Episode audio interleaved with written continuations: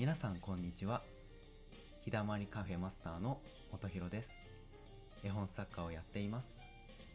今日も日だまっていきませんか？ということで今日はできなければ工夫するという話をさせていただきます。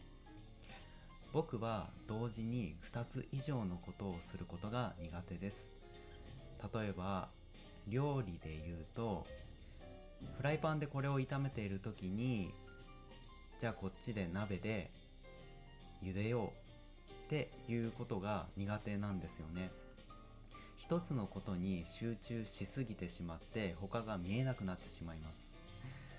加えてマイペースなので自分のペースを崩すとすぐに体調に現れてしまいます。ただできないことをできないままにしておいても何も変わらないのでそれだったら自分に合うように自分でできるように工夫をしようって考えました。例えば文章を書くときに僕は音声を聞きながら文章を書くっていうことが苦手なんですよね。どうしても音声だと言葉なので言葉の方に意識がいってしまってなかなか文章を書くことができないんです。それを変えて文章を書くときは音楽を聴きながら文章を書く。で文章を書いてるうちに疲れたなとか文章が煮詰まったなって思った時は別の絵本作りとか別のことに時間を使うようにします。で別のことをやっている間にまた文章の方に戻ってでまた文章を書き始める。でまた疲れたらまた別のことをするっていう風に。そうした方が時間の効率も作業効率も上がるっていう風に思いました。あとは音声を聞きながら掃除をする。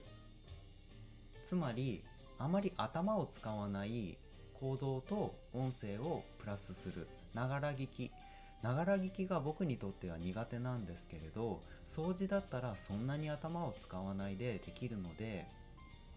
音声プラス掃除だとか音声プラス読書だとちょっとまた音声に気を取られてしまうのでやっぱ読書は音楽と一緒にやるっていうことをしていこうかなって思っています。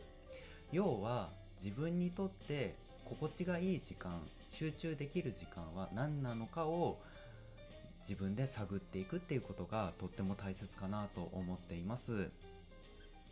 できないことを無理やりできるようにするよりももともとできることにプラスできることを与えてあげる。そうやって作業効率を上げていきたいと思います。また同じ話になるんですけれど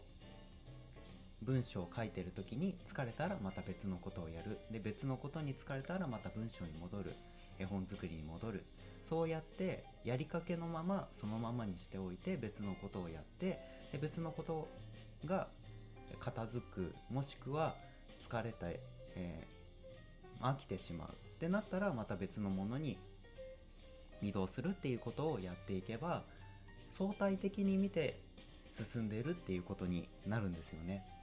そのことに気づいてから少しずつ作業効率は上がってきました。この収録も合間合間で撮ってでこの収録に疲れたらまた別のことをやろうと思っています。そうやって苦手意識をなくしなくしていって自分のやりたいように他の方のやりやり方を参考にするのはいいんですけれどそのやり方が自分に合わない時もあるので僕はこのやり方でちょっとやってみようかなって思います。あなたもあなたなりのやり方でやってみてください。きっと自分に合ったやり方が見つかると思います。今日はできないことは工夫するというお話をさせていただきました。皆さん良い一日を過ごしてください。それではバイバーイ。